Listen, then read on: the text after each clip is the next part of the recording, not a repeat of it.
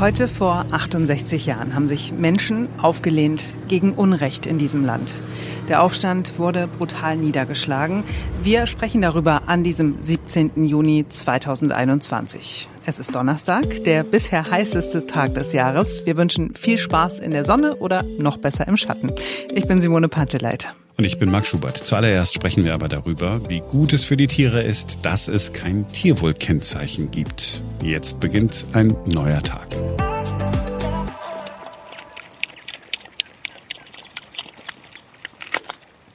Das hier sind glückliche Schweine. Wir hören, wie sie gerade Äpfel fressen auf der Wiese, auf der sie leben.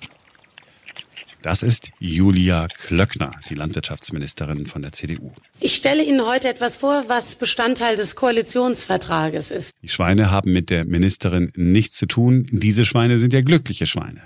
Die Ministerin hat es zwar mit sehr vielen Schweinen, wenn auch nur indirekt zu tun. Die meisten dieser Schweine sind aber weit davon entfernt, glücklich zu sein oder auch nur in Ansätzen ein artgerechtes Leben zu führen. Jedenfalls, äh, Frau Klöckner hatte sich überlegt, dass man den armen Schweinen helfen müsse und so hat sie vor zweieinhalb Jahren ihr Tierschutzlabel vorgestellt. Unser Tierwohlkennzeichen hat überprüfbare, anspruchsvolle Kriterien, die über dem gesetzlichen Mindeststandard bei der Tierhaltung liegen. Und mein Ziel ist. Stufe 1 sollte ein bisschen besser für die Tiere sein. Stufe 2 noch ein bisschen besser und Stufe 3 noch ein bisschen besser. Rarara. Ach ja, und freiwillig sollte das sein. Also jeder und jede Fleischproduzentin hätte sich aussuchen dürfen, ob er oder sie bei diesem Tierwohl mitmacht. Die SPD hat nun aber gesagt, hm, liebe Frau Klöckner, wir machen da nicht mit.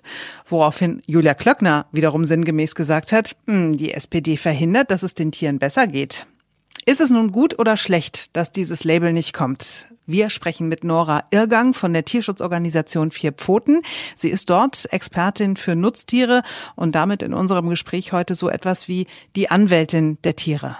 Hallo, Frau Irgang. Hallo. Es wird jetzt doch kein Tierwohl-Label geben, hat die Frau Klöckner gesagt. Ich ähm, brauche Ihre Einschätzung. Ist das schlimm, dass es dieses Label nicht gibt? Wäre es gut gewesen, dieses Label zu haben? Ja, tatsächlich könnte man auf den ersten Blick denken, dass es nicht so gut ist, weil Tierwohl hört sich ja erstmal wahnsinnig schön an. Aber tatsächlich sind wir sehr froh, dass es nicht gekommen ist, wie Frau Klöckner das geplant hat, weil es wäre wirklich einer Verbrauchertäuschung ähm, gleichgekommen. Die Standards in den Einstiegsstufen sind sehr niedrig und bringen für die meisten Tiere eigentlich kaum Verbesserungen. Also für die meisten Tiere deshalb, weil die Einstiegsstufen die Stufen sind, die wirklich die meisten Tiere betreffen werden. Also die höheren Stufen werden wesentlich weniger Tiere betreffen. Und deshalb ähm, ist es ein Grund, ähm, dass wir uns sehr freuen, dass das nicht gekommen ist und dass die SPD da hart geblieben ist und das nicht durchgewunken hat ähm, weil eben ein Tierwohl suggeriert worden wäre dem Verbraucher, was einfach nicht da ist. Also nur mal als Beispiel, in der Einstiegsstufe wäre es immer noch erlaubt gewesen, ähm, die Schwänze abzuschneiden von den Ferkeln.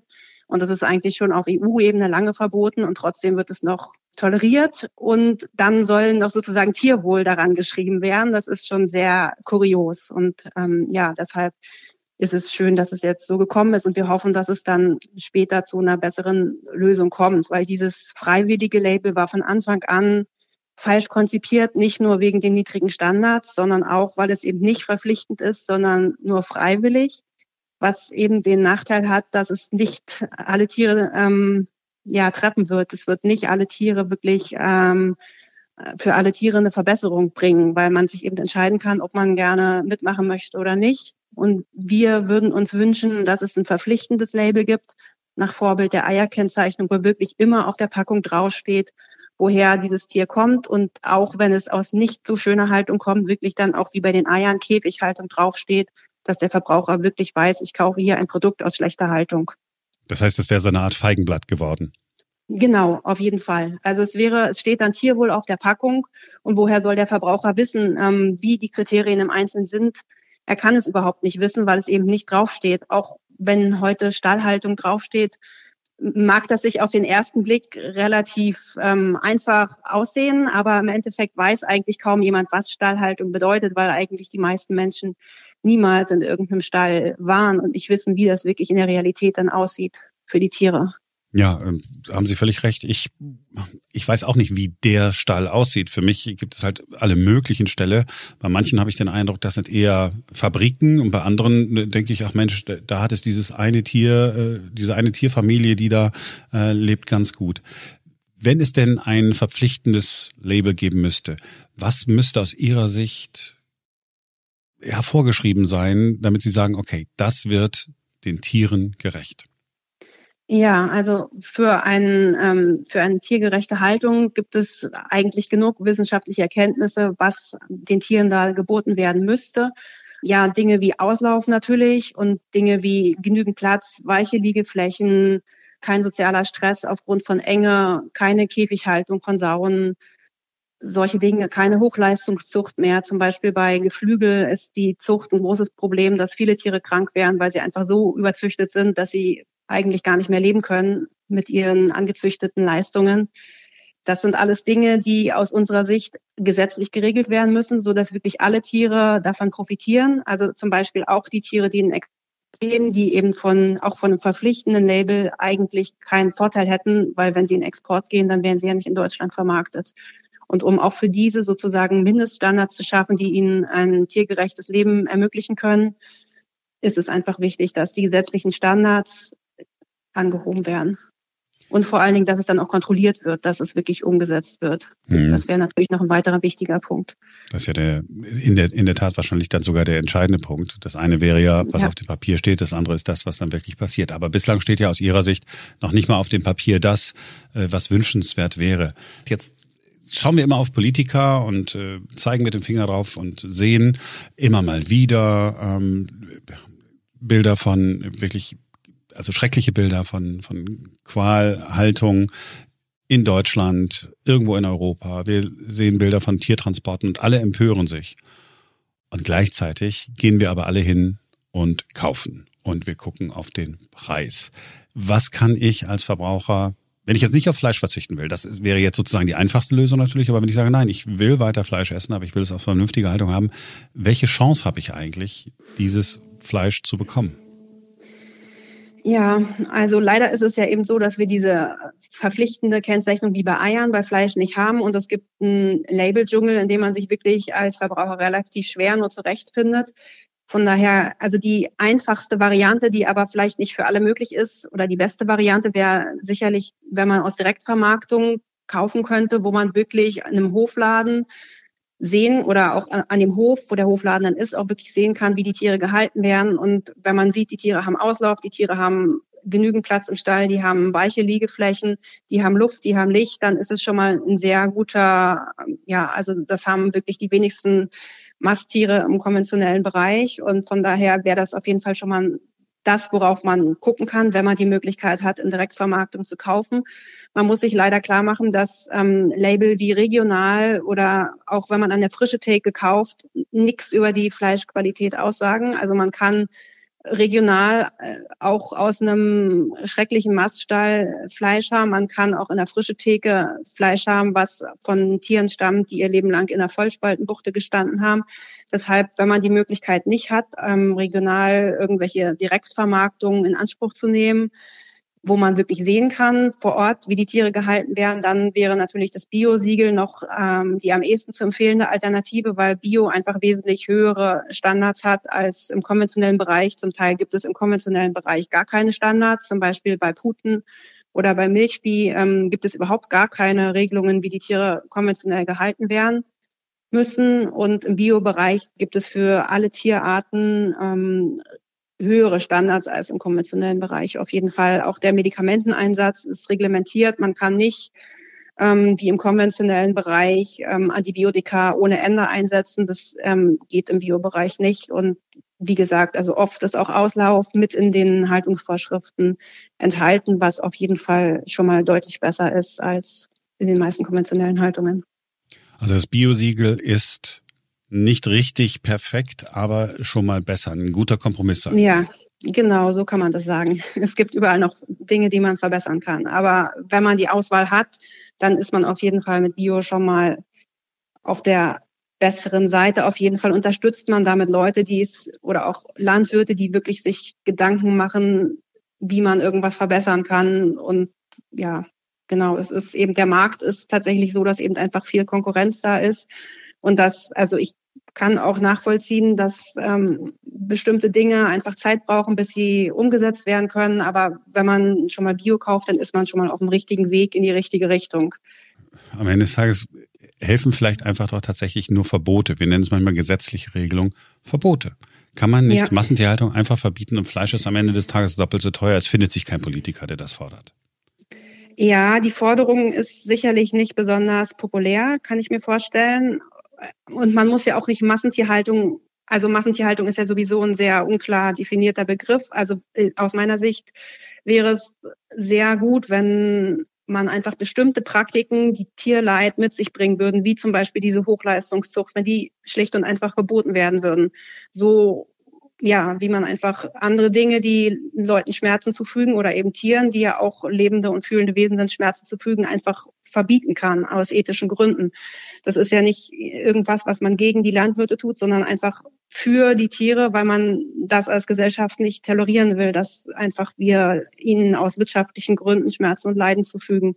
Und solange man das, also von dieser Seite herangehen würde, und einfach die Standards so hinsetzt, dass man sagt, es muss so sein, dass die Tiere ein Haltungssystem geboten bekommen, wo sie ihre natürlichen Verhaltensweisen ausleben können und wo die Tiere nicht an das Haltungssystem angepasst werden, dann wäre es aus jeglicher Sicht ja nicht wirklich ein Verbot, sondern es wäre ein Setzen von Mindeststandards. Und ja, also ich meine, ich weiß nicht, heute regen sich wahrscheinlich auch weniger Leute darüber auf, dass die Sklaverei verboten ist sozusagen, obwohl sie wahrscheinlich wirtschaftlich total gut wäre. Ich weiß es nicht.